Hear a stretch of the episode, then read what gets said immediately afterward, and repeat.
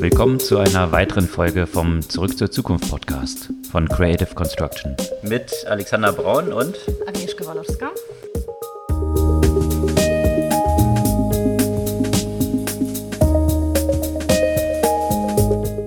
Was gab es Neues letzte Woche? Eine ganze Menge wieder. Ich glaube, es wird noch ein bisschen dauern, bis wir irgendwann mal sagen, oh, es gab ja nicht so viel. Diese Woche gab es nichts. Diese Woche gab es gar nichts. Ich glaube, das wird das wieder bedenklich. Geben, aber, ja. Auf jeden Fall gab es einen interessanten längeren Beitrag zum Thema Digitalbanken, also Challenger-Banken und äh, ihre Situation in der Corona-Krise. Weil wir haben ja auch schon eine Weile äh, spekuliert, also zum Beispiel Revolut hat ja in USA gestartet, schon während der Corona-Krise. Und eigentlich hatten wir diese Annahme, dass es die Zeit sein könnte, die, die den Digitalbanken, den Challenger-Banken zugute kommt. Das scheint aktuell nicht unbedingt so der Fall zu sein. Also die gehen jetzt nicht unter, das muss man ja auch gleich klar sagen, aber deren Wachstumsraten sind deutlich nach unten gegangen. Also zwischen 18 und 26 Prozent sind die Wachstumsraten nach unten gegangen. Ne? Also Wachstumsraten. Das heißt, die wachsen weiterhin nur nicht so schnell wie erwartet. Was einerseits so ein bisschen überraschend ist dann, ne? Und woran liegt es? Also, dass halt schon so viele Leute einen Account haben oder deswegen dann sowieso irgendwann halt so eine Abschwächung kommt oder woran liegt es? Hat es irgendwie jetzt mit dieser Krise auch zu tun? Ja, also interessant, dieser Trend zeigt sich nur in Europa, nicht in den USA und Asien.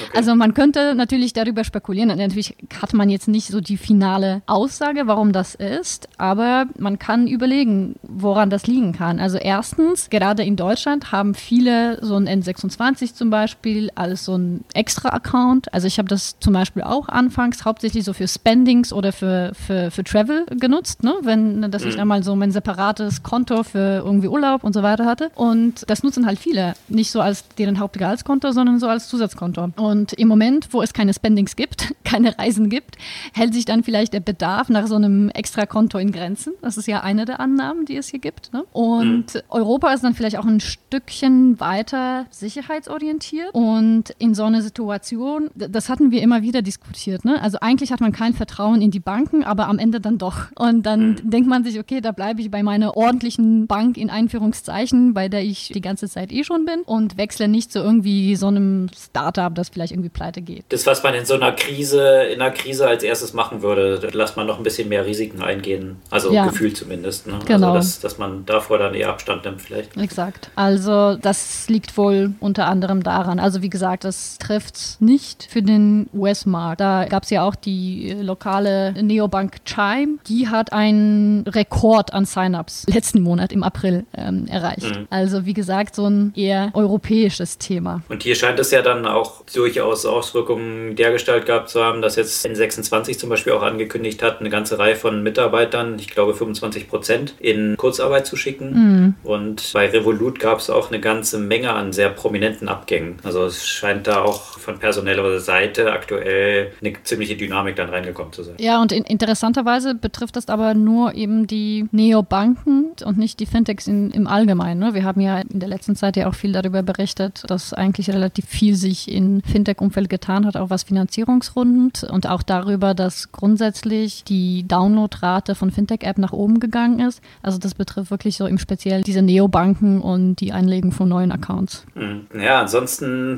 Tech-Playern jetzt mal über Fintech hinaus gab es in der letzten Woche in den USA natürlich jede Menge Zahlen von all den großen Big Tech-Playern, you name it, von Google über Facebook, Microsoft, Netflix, Spotify, Amazon, Apple. Alle sind jetzt mit Zahlen rausgekommen bekommen, wie das letzte Quartal gelaufen ist und die waren natürlich heiß ersehnt und erwartet worden, mhm. um erstmalig jetzt so einen Reality-Check auch zu haben, wie wirkt sich die Krise tatsächlich auf die Geschäfte aus und mhm. das ist jetzt durch die Bank ziemlich gut gewesen, also die Tech-Player und das hat man ja vielleicht an den Aktienkursen in der letzten Zeit dann auch schon Absolut. vorweggenommen, die haben erstmal ziemlich gute Zahlen reported, aber gleichzeitig natürlich alle so mit einem Vorsichts Anzeichen da drin. Also Google hat natürlich gesagt, dass sie stark davon ausgehen, dass die Werbung zurückgeht und das ist auch schon der Fall, das haben sie auch schon berichtet, auch wenn sie jetzt noch sehr gute Zahlen reported haben, bei Facebook genauso. Mark Zuckerberg eher mit Vorsichtszeichen gesagt, dass er davon ausgeht, dass die Krise noch viel länger andauern wird, als es den meisten aktuell bewusst ist. Und auch aber gleichzeitig, Entschuldigung, mal gleichzeitig zu Facebook, mhm. ne? gleichzeitig hat er aber auch angekündigt, dass sie dieses Jahr 10.000 neue High-Skilled Mitarbeiter halt einstellen wollen. Also von daher, ich glaube, die nehmen schon an, dass es denen weiter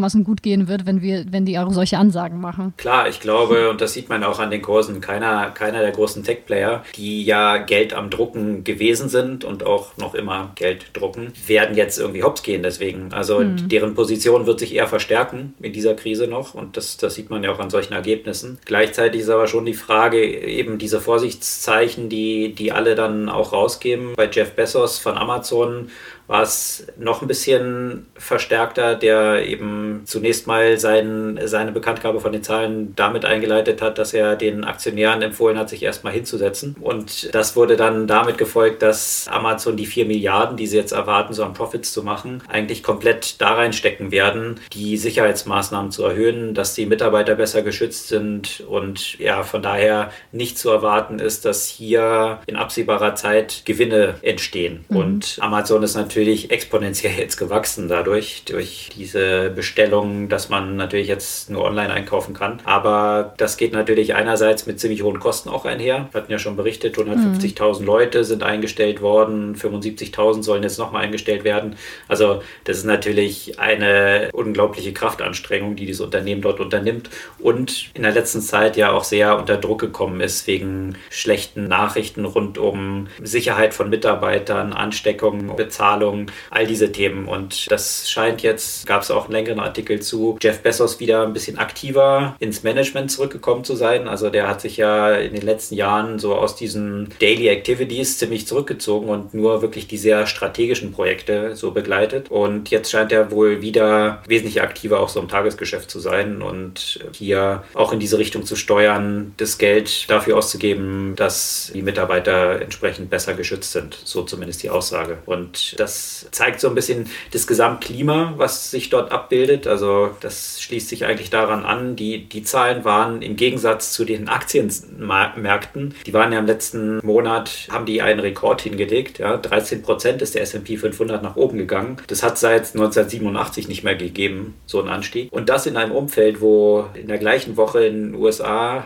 wieder 4 Millionen, fast 4 Millionen neue Arbeitslose bekannt gegeben wurden. Also 30 Millionen, jetzt fast 20 Prozent der Mitarbeiter oder der Arbeiter in den USA sind ohne Job. Das sind natürlich dramatische Zahlen. Auch aus Europa gab es ja vom EZB-Chef einen Wirtschaftsabschwung, der schwerste Wirtschaftsabschwung seit dem Zweiten Weltkrieg und hat auch bekannt gegeben, dass das Schlimmste wahrscheinlich noch vor uns liegt. Also rundherum die Wirtschaftszahlen eigentlich desaströs und parallel die Börse in einem unglaublichen Run. Also das lässt viele Leute ziemlich verwundert auf diese Zahlen schauen. Und das, was Google ja auch schon angekündigt hat, Werbemarkt geht natürlich zurück. Ja, wenn man sich jetzt Ford anschaut als ein Beispiel, wenn keine Autos mehr verkauft werden, die Werbegelder entsprechend werden dann äh, gekürzt und das wird sich auf Facebook, auf Google und so weiter kräftig auswirken. Da ist äh, in dieser Hinsicht interessant das Geschäftsmodell von Microsoft natürlich. Ne? Die sind als ja die, die einzigen, naja nicht die einzigen, Apple auch nicht, aber wenn man die neben Facebook und, und Google, Google stellt, die ja sehr sehr stark auch von dem Werbebusiness abhängig sind, ist für Microsoft die Situation eigentlich ideal. Ne? Die, die haben ja auch gesagt, die digitale Transformation vor zwei Jahren in zwei Monaten erlebt und deren ganzen Cloud-Services, die sie in den letzten Jahren nach und nach eingeführt haben, da merken sie, wie richtig sie gewettet haben in der letzten Zeit. Ne? Und da zeigt sich, finde ich, immer wieder, wie Microsoft sich gewandelt hat und wie sie von der neuen Strategie dann ja auch profitieren. Microsoft Teams alleine von mit einem einem 70 Prozent Wachstum auf 75 Millionen täglich aktiver Nutzer zum Beispiel. Ja, also das ist mhm. schon echt ein Wachstum, das, mit dem sie ja nicht gerechnet haben konnten. Ja, könnte man sagen, dass der Misserfolg von Microsoft mit Bing Google anzugreifen und hier mhm. ein signifikantes Werbegeschäft aufzubauen, jetzt zum Vorteil dahingehend dient, dass es die Diversifizierung des Geschäfts so ein gewisser Stabilisierungsanker jetzt natürlich ist, der mhm. bei Google in dieser Form, die sehr stark natürlich davon abhängig sind. Natürlich haben die auch ein Cloud-Business, was kräftig am Boomen ist, aber natürlich sind sie in erster Linie von den Werbeeinnahmen nach wie vor noch getrieben. Und die sind nicht so stark in dem Corporate-Kontext, ne? Wenn, also ich, ich kenne jetzt nicht so die, die, genaue Verteilung von Google und Microsoft, aber Microsoft ist, nehme ich ja an, doch noch äh, stärker vertreten mit der ganzen, das, was die Leute gewöhnt sind. Genau. Also und diese Werbeeinnahmen, und das hat man jetzt natürlich hier auch in Deutschland, haben einige Startups letzte Woche für ziemliche Schlagzeilen gesorgt. Lauter Stars hier aus der deutschen Startup-Szene, die Unicorns aufgebaut haben in der letzten Zeit, die alle aber sich im Travel-Bereich bewegen, ja, von mhm. Get You Guide über Flixbus, über Omio, Tourline, Trivago, alles Superstars, die sehr hoch bewertet sind und in den letzten Jahren immer mit phänomenalen Finanzierungsrunden Schlagzeilen gemacht haben. Und äh, ja, Flixbus in so kurzer Zeit, ganz Europa quasi, waren die Busse nicht mehr aus dem Straßenverkehr wegzusehen und jetzt natürlich von jetzt auf gleich das komplette Geschäft einfach eingebrochen. Und die haben jetzt einen offenen Brief an Google geschrieben, um der Forderung Ausdruck zu verleihen, dass sie ganz gerne jetzt erstmal Google das Geld, was sie ihnen schulden, nicht zahlen würden.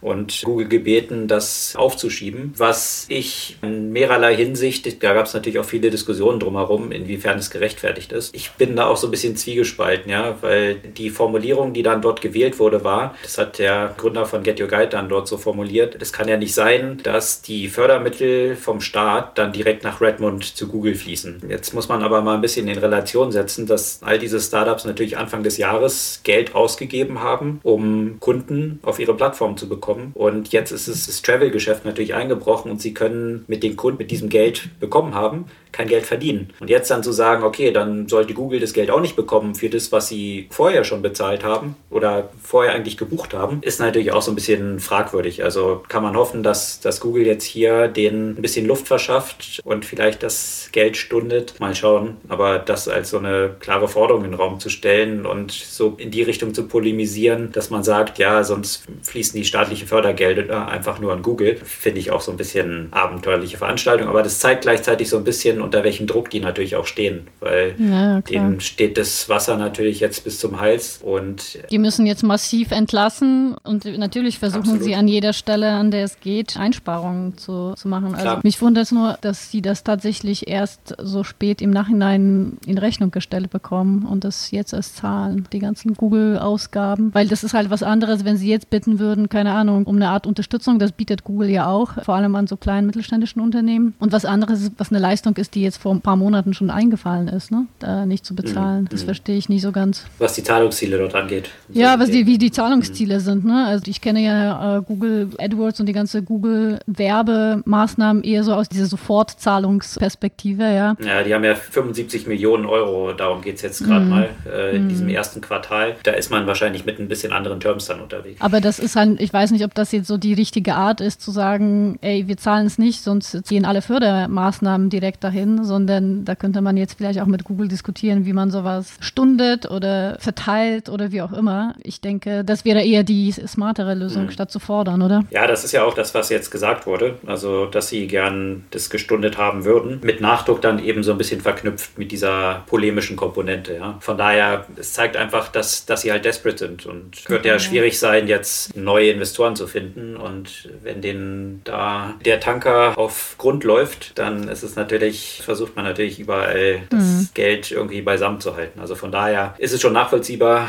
Ja, gucken wir mal, wie Google da drauf reagiert. Also das finde ich sowieso wirklich eine spannende Frage. Was passiert mit den ganzen Reiseunternehmen? Wann werden sie überhaupt äh, wieder Business machen können? Also man kann ja schon davon ausgehen, dass Reisen irgendwie limitiert irgendwann mal ja auch möglich sein wird. Vielleicht gerade für solche Unternehmen wie Flixbus. Natürlich, sie können dann ihre Busse nicht komplett vollpacken, aber gemessen daran, dass Fliegen wahrscheinlich deutlich teurer wird, vielleicht wird es trotzdem einen Markt für sie in kürzer Zeit geben, auch wenn sie die Ab Abstandsregeln halten müssen oder sich an die Abstandsregeln halten müssen, nicht mehr irgendwelche Tickets von Hamburg nach, nach Berlin für 9 Euro anbieten können. Trotzdem wird es sicherlich für ihre Dienstleistungen zum Beispiel Markt geben. Wie das jetzt mit sowas wie Trivago, was letztendlich eine Hotelsuchmaschine angeht, äh, ist, schauen wir.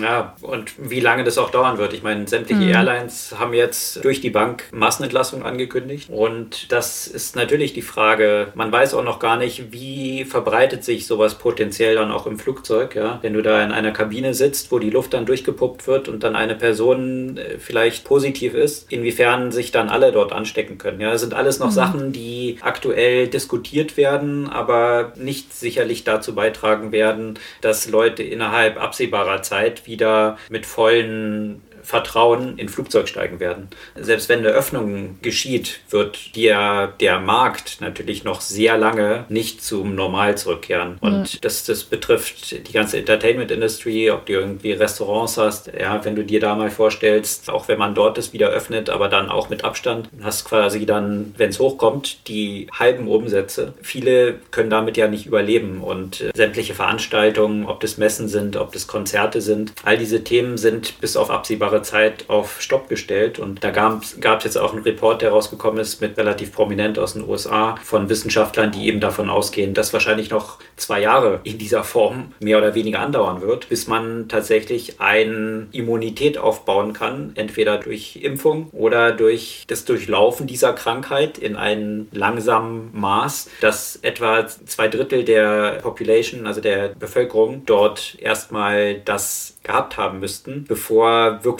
eine Öffnung und Normalisierung wieder eintreten kann. Und davor gehen sie nicht aus, dass es äh, vor zwei Jahren stattfinden wird. Gut, darüber möchte ich da jetzt nicht, jetzt nicht unbedingt spekulieren, weil ich glaube, solche Aussagen ändern sich relativ häufig. Das ist klar. Bloß, Aber ja, äh, ja, das, klar. das sind halt so die Dimensionen, die diskutiert werden. Und das sind natürlich auch Dimensionen, in diese Richtung Unternehmen halt planen müssen. Ja, es gibt natürlich eine große Scale von was alles möglich ist. Ja, dieses Paper von Experten hat hat in der letzten Woche auch für ziemlich viele Schlagzeilen gesorgt. Aber man weiß es nicht. Das ist, glaube ich, das, worauf man sich einigen kann.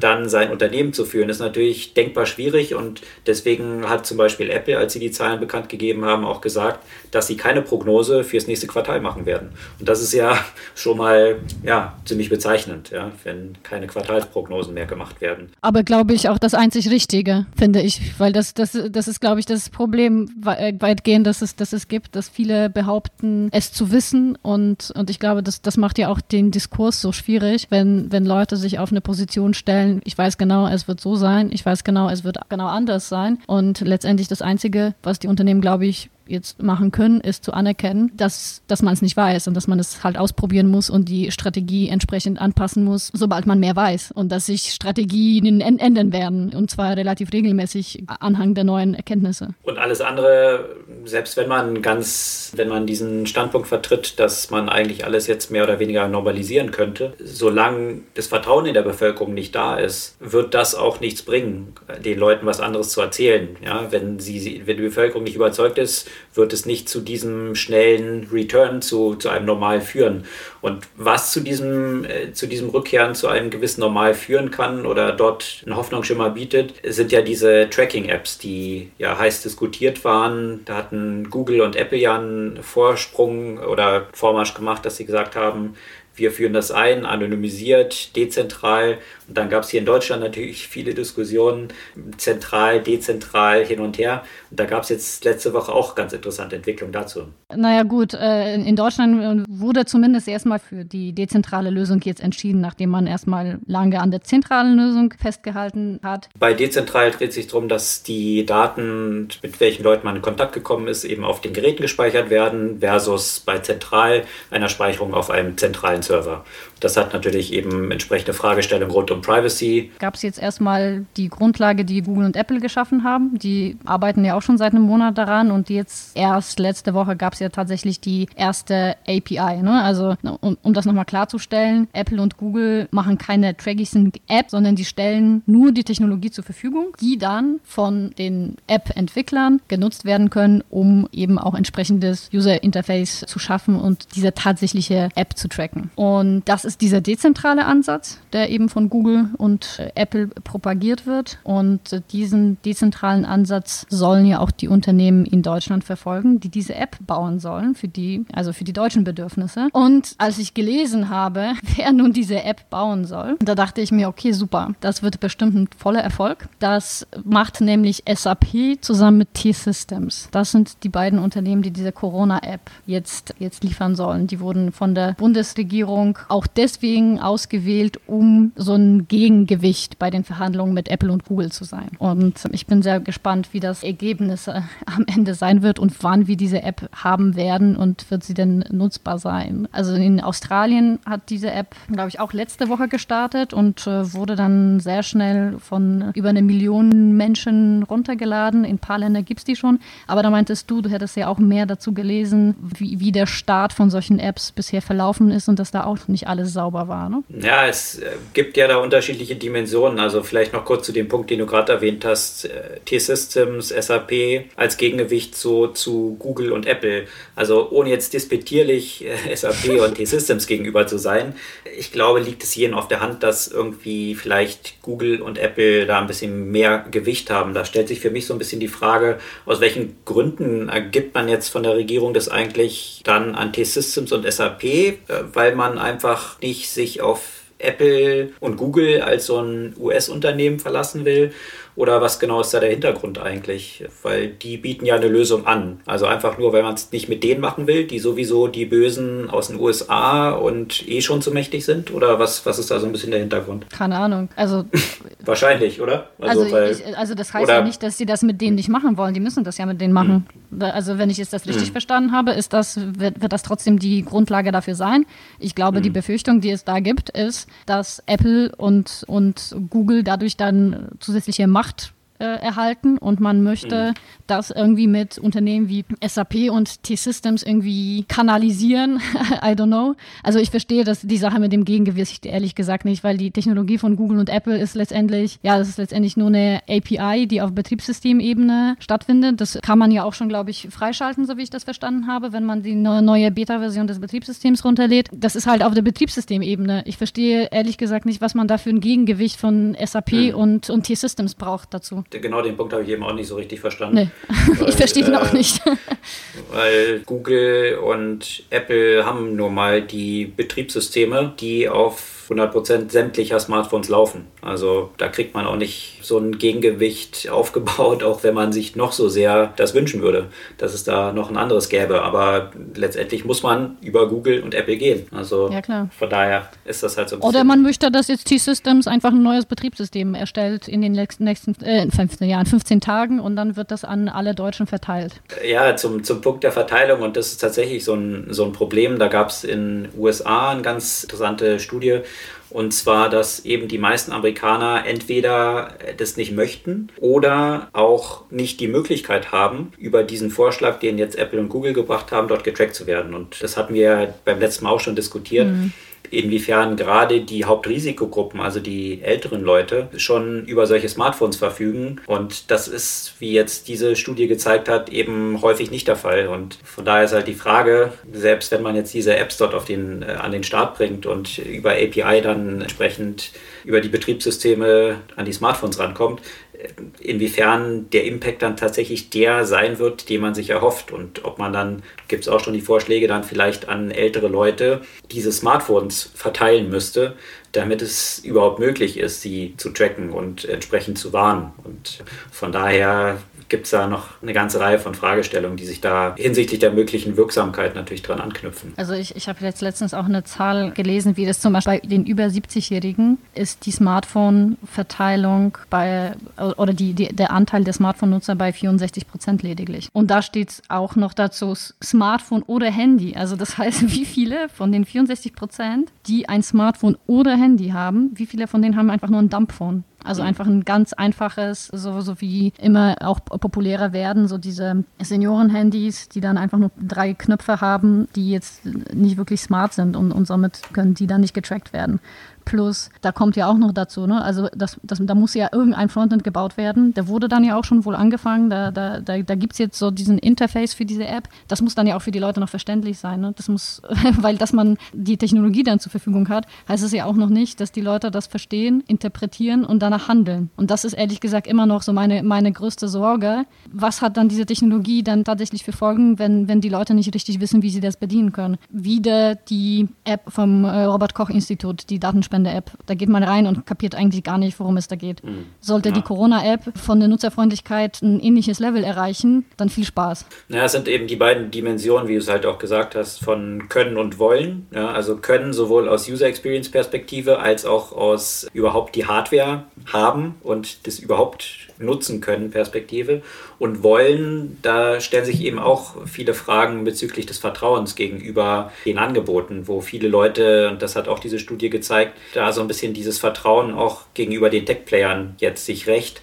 was in der letzten Zeit natürlich großen Schaden genommen hat. Ob die dann befürchten, ihre Privatsphäre zu verlieren und, und solche Themen. Also, Deswegen ist SAP und Telekom, ne? Das, das vielleicht das soll das das Gegengewicht sein, weil wir SAP und Telekom so sehr vertrauen im Vergleich zu Apple und Google. Ja, aber keine Ahnung, das könnte ja der Gedanke dahinter sein sein, dass wir eher so einem deutschen Konzern halt eher vertrauen, dass er mit unseren Daten gut umgeht. So, jetzt mal weg von der, von der, von der Corona-App. Ich bin, ich bin mal gespannt. Ich denke, wir werden ja nicht das letzte Mal darüber berichten. Ich würde mal gerne auch mal die Interface sehen und sehen, was das dann auch tatsächlich kann und, und macht. Dann können wir auch mal e-, etwas umfangreicher darüber diskutieren. Was ich auch wirklich noch interessant fand, weil wir das Thema ja auch schon angesprochen haben, Startups, die, naja, sagen wir mal, vielleicht nicht pleite gehen, aber denen es zumindest nie so gut geht und wie wiederum die, die, die Tech-Konzerne, die am Florieren sind. Da wollte ich noch ein Startup nochmal ansprechen, das immer wieder für sehr viel Wirbel gesorgt hat. Und ich meine nicht WeWork, das hatten wir schon ausreichend, aber ein Startup, das auch extrem viel Venture Capital eingesammelt hat und richtig viel in der Presse natürlich gewesen ist und große Versprechen. Und zwar geht es um Magic Leap. Und ich fand den, die, die Überschrift ganz interessant, weil, äh, weil er so einfach so zu zutreffend ist. Augmented Reality hits Economic Reality. Die hatten nämlich das Ziel, 2019 100.000 von den Geräten zu verkaufen. Das sind so, Head, sind so Headsets für virtuelle Re Augmented Reality. Die Und zwar im Consumer-Segment wollten sie das natürlich machen. Also schon wieder ein Startup, das im Konsumentensegment so eine Virtual bzw. Mixed Reality an den Markt bringen wollte mit mhm. Geräten, die irgendwie 2000, 3000 Dollar gekostet haben. Und schon mit tatsächlich irgendwie, ich glaube, zweieinhalb Milliarden Bewertungen. Also auf jeden Fall, wie du es gesagt hast, Venture Capital, glaube ich, sind da über eine Milliarde reingeflossen zum Zeitpunkt, wo sie noch kein Produkt auf dem Markt hatten. Und nee, 2,6 Milliarden. 2,6 Milliarden haben sie geraced. Ja, also in astronomische Summen und das Einzige, was man dann über lange Zeit gesehen hat, war ein Video, was mhm. mal rausgebracht wurde, wo irgend so ein Wal äh, durch die Luft fliegt in, ein, in, einer, in einem Museum. So, und das mhm. sah ganz cool aus, das Video, aber ja, das, man wusste noch nicht so richtig, was wird das Produkt sein. Dann war es so ein Headset, wie man es eigentlich so ein bisschen von Microsoft so kennt, so Holo, HoloLens und so. Ne? Mhm. Aber ja, das war sehr teuer und wie viel hat sich dann wirklich verkauft? 6000 statt 100.000, die sie geplant haben. Ja, ist knapp dran vorbei. Aber das ist halt auch so ein bisschen das Thema, wo man vielleicht auch von Microsoft ein bisschen hätte lernen können, weil Microsoft hat ja auch HoloLens da auf den Markt gebracht und musste dann feststellen, dass das Produkt in diesem Stadium, dass Leute sich das dann auf den Kopf setzen. Ich weiß nicht, welche mhm. Aspekte dort alle eine Rolle spielen. Preispunkt ist sicherlich einer. Also, dass Leute so ein bisschen so ein Prototyp Typen sich für ein paar tausend kaufen, ist wahrscheinlich schwierig zu argumentieren. Und äh, was man dann bei HoloLens und Microsoft eben gesehen hat, ist, dass sie den eigentlichen Use Case im Corporate-Umfeld eben gefunden haben. Ja? Dass Mitarbeiter Schulungen oder, oder Service-Mitarbeiter solche Headsets dann tragen können. Und dort gibt es eine Reihe von Use Cases dann. Aber da will jetzt Magic Leap auch hin. die exakt, machen jetzt einen Pivot exakt. und da wollen mhm. sie jetzt auch hin, haben jetzt die Hälfte der Leute entlassen. Und natürlich für die, solche Unternehmen ist es so ein bisschen praktisch, dann, weil, weil deren Aussage ist, natürlich ist ja Corona schuld dran dass, dass wir jetzt so viele Leute entlassen müssen und dass es uns nicht so gut geht. Also damit kann man so ein bisschen das eigene Versagen klingt so böse, aber das, den, den, den, das eigene Failure so ein bisschen hinter dieser Corona-Thematik verstecken, habe ich das Gefühl, zumindest in diesem ja, Fall. das wundert mich aber echt so ein bisschen dran, weil wenn man sich anschaut, welch, wer dort alles investiert hat, ich meine, 2,6 Milliarden ist ja jetzt auch nicht das, was man so unter dem Kopfkissen liegen hat. Also es sind, sind ja schon signifikante alle Summen. drin. Ja. Und alle Top-Investoren, ja, you name it, die Creme de la Creme und auch die großen Tech-Unternehmen, die ihre Funds dort aufgemacht haben, Mhm. um dort Geld reinzustecken. Und das verstehe ich halt ehrlich gesagt nicht so richtig. Also was genau haben die gesehen, was man jetzt als so ein naiver Betrachter von außen, der so HoloLens und, und die Entwicklung bei Microsoft betrachtet hat, nicht gesehen hat. Das äh, leuchtet mir einfach nicht ein. Also was sollte das Produkt jetzt so viel besser sein, als was die HoloLens war, dass man glaubte, dass das dann im Konsumermarkt so durchschlägt, wo HoloLens es nicht geschafft hat? Keine Ahnung. Auf jeden Fall, ja, definitiv ein Dämpfer dort für diese ganze Thematik Augmented Reality, äh, die ja nach Virtual Reality, was ja eh ähnlich gehypt wurde davor und von Facebook da mit, mit einer über Milliarden Akquisition jetzt dann auch eher so ein bisschen in der Versenkung wieder verschwunden ist. Und, und dann sieht man so im Gegensatz dazu, ne, weil ich finde es halt immer spannend, die, die ganzen Unicorns, die so stark in der Presse sind. Und dann eben daneben gestellt so die Unicorns, die gar nicht in der Presse sind. Und das, darüber musste ich nachdenken, als ich letztens die Finanzierungsmeldung von Duolingo gelesen habe. Das war jetzt eigentlich nur die Ergänzung zu einer Runde, die sie Ende des letzten Jahres eingenommen haben. Sprachlern-App, wohlgemerkt, Duolingo für Genau. die, die es noch nicht genutzt haben. Die beste überhaupt. Ich liebe die App. Das ist einfach meine absolute Lieblings-App. Die nutze ich schon seit Jahren und das ist einfach fantastisch und deswegen bin ich auch wirklich so happy, dass das so ein sustainable Business auch geworden ist. Ne? Ich wusste ehrlich gesagt gar nicht, dass es jetzt ein, dass es jetzt ein Unicorn ist. Die haben auch gar nicht so viel Geld eingesammelt. Jetzt äh, diese 10 Millionen haben sie dann eigentlich auch nur gemacht, weil ein Investor aus Liquiditätsgründen raus wollte und sie wollten stattdessen einen mehr strategischen Investor. Die wollen nämlich stärker zum Beispiel in Asien expandieren und ansonsten haben 10, sie 10 einen- Millionen bei, bei über einer Milliardenbewertung ist ja irgendwie Ist ja gar nichts. Äh, Kaffee, Kaffeekasse sozusagen. Genau, Also, genau.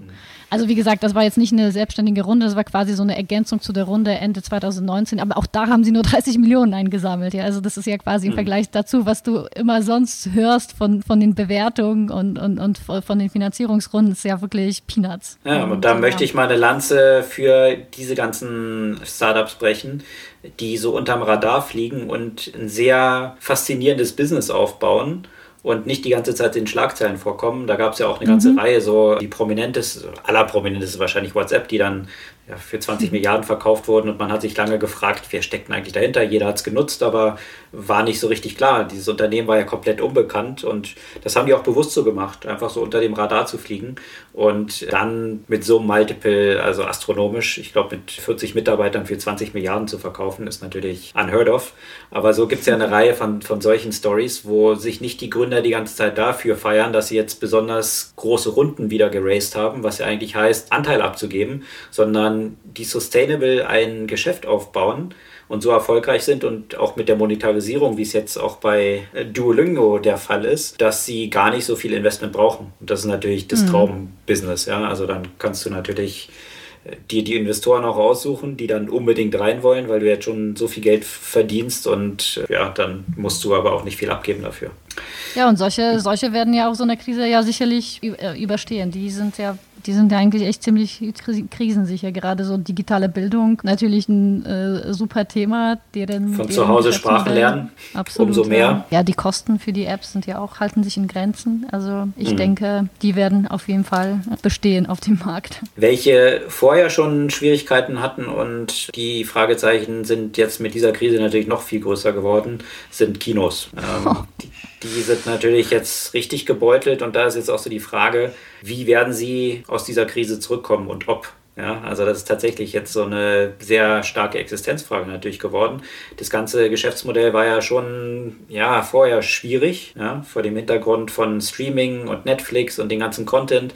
Also da gab es ja vorher schon wirklich so einen Kräftering zwischen den Streamern und Kinos. Und jetzt hat Universal bekannt gegeben, dass sie natürlich einen Film, den sie jetzt direkt zum Streaming schicken mussten, eine Zeichentrick-Troll-Geschichte, Das war der, die zweite äh, Sequel davon mit über 100 Millionen Umsatz an den virtuellen Kassen sozusagen erreicht haben. Und 100 Millionen ist natürlich schon ein ganz netter Umsatz, den man auch an den Kinokassen nicht ganz einfach so nicht erzielt. Unbedingt. Gerade Mhm. gerade wenn man Mhm. es damit vergleicht, wie viel diese Trolls, die erste Variante davon, hat auch ein bisschen über 100 eingenommen. Aber jetzt mit dem Streaming allein 100 einzunehmen, hat der CEO dann so ein bisschen darüber spekuliert, wie Universal sich künftig auch so in diesem ganzen Streaming-Umfeld aufstellen wird. Und das hat zu einer Boykottreaktion von einer großen US-Kinokette geführt, dass sie gesagt haben, sie werden künftig keine Filme mehr von Universal bei sich im Kino aufführen. Wenn Ich es sie halt dann noch nicht- gibt. Exakt, ja. Erstens das und zweitens diese Thematik, was mit Boykott zu verhindern, dass sich die Technik weiterentwickelt. Wenn man sich so ein bisschen die Historie anschaut, gibt es da nicht wirklich ein einziges Beispiel, wo das sonderlich erfolgreich gewesen wäre. Ob das Nee, damals und so diese Beispiele hast du ständig, ne? ging und, Ja. und Tonfilm-Taxis. Also äh, damit wird man es nicht aushalten Ja. können. Ist halt ein sehr desperate Move, aber interessant, hier diese Veränderung auch zu sehen, die natürlich durch diese Krise jetzt nochmal beschleunigt wird. Ich finde es halt immer wieder spannend, wie viel wir in den letzten 15, 20 Jahren gesehen haben an, an Unternehmen, die damit zu kämpfen hatten, dass ein Mid Middleman die boykottieren wollten. Ne? Also angefangen von irgendwie Bo Bohrmaschinen, die ein Hersteller nicht direkt verkaufen konnte oder nicht auf Amazon verkaufen konnte, weil ihn die Baumärkte dann aus dem Sortiment nehmen würden, über, über das ganze Spektrum von so, sowohl physischen als auch digitalen Produkten. Und am Ende setzt sich der Mittelsmann jetzt, glaube ich, nicht durch. Letztlich, let, letztendlich setzt sich der durch, der für den Kunden den Am größten Nutzen bringt. Ja. Genau. Und wenn die Kinos es schaffen, die Relevanz zu halten bei den Kunden, dann werden sie auch keine Schwierigkeit mit dem Geschäftsmodell haben. Sich jetzt aber darauf zu versteifen, zu sagen, okay, wir versuchen jetzt andere zu blockieren, das ist halt ein sehr kurzfristiger Move, um ein Geschäftsmodell, was irgendwie den Bach runtergeht, noch länger zu schützen. Ja? Also Mhm. sicherlich nicht langfristig erfolgreich. Man könnte noch über ganz viele Sachen sprechen.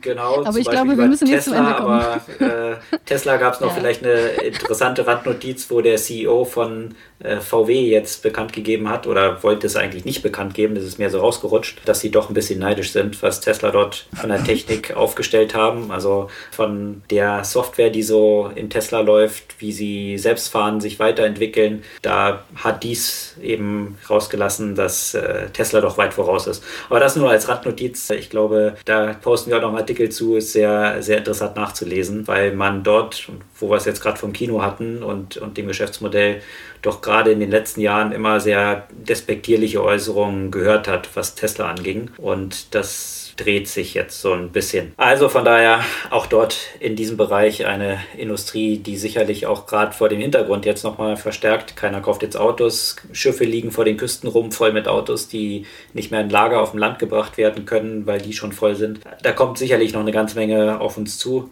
Aber vielleicht jetzt äh, an diesem Zeitpunkt eine Buchempfehlung. Genau. Und das, äh, der Titel heißt sehr, sehr passend The Rules of Contagion. Das Buch ist allerdings noch bevor der Corona-Krise rausgegangen. Der Autor heißt, ich weiß nicht, wie man den auf Englisch aussprechen würde, weil es ein Engländer mit einem polnischen Namen ist. Also auf Polnisch würde man Adam Kucharski sagen. Wahrscheinlich heißt er Adam Kucharski oder, so. Auf jeden Fall einer der ersten Sätze, die mir da in Erinnerung geblieben sind in diesem Buch ist, Modelers have a saying, if you've seen one pandemic, you've seen One Pandemic. So zum Thema, wie viel man das mit anderen vergleichen kann und eben wie unterschiedlich solche Ver Verbreitungen sind. Aber der schreibt in diesem Buch nicht über nicht nur über Pandemien im Sinne von Corona oder spanischer Grippe oder all den Pandemien, die wir schon hatten, sondern wie ähnlich den Pandemien sich ja auch zum Beispiel Ideen verbreiten, Produkte verbreiten, Selbstmorde verbreiten, Wirtschaftskrisen, die nach einem ähnlichen Prinzip funktionieren. Also, Also sämtliche viralen Verläufe. genau, sämtlichen viralen Verläufe, die er dann in, in Verhältnis setzt. Das äh, finde ich ganz interessant. Aber eben in diesem Sinne, was wir heute schon gesagt haben, wir wissen halt, ein, das Einzige, was wir wissen, ist, dass wir nichts wissen. Und das ist letztendlich das, was er auch in diesem Buch so bekräftigt, dass, äh, dass man im Nachhinein viel einfacher solche Dinge erklären kann, als während sie passieren. Und das ist sicherlich die Schwierigkeit, mit der jetzt sämtliche Unternehmen zu kämpfen haben, weil Genau. sie natürlich irgendwie agieren müssen und im Umfeld von Unsicherheit Entscheidungen zu treffen und Sicherheit nach außen auszustrahlen, sicherlich eine große Herausforderung ist, die uns noch eine Weile begleiten wird. In diesem Sinne soll es das für diese Woche gewesen sein. Wie gehabt, posten wir alle Artikel, über die wir heute gesprochen haben, auf unserer Podcast-Blog-Seite und freuen uns über eure Kommentare, euer Feedback und auch Likes und Follows gerne. Dann bekommt ihr diesen Podcast jeden Montag automatisch bei euch in eurem Podcast-Player und wir hören uns kommende Woche wieder. Bis dann.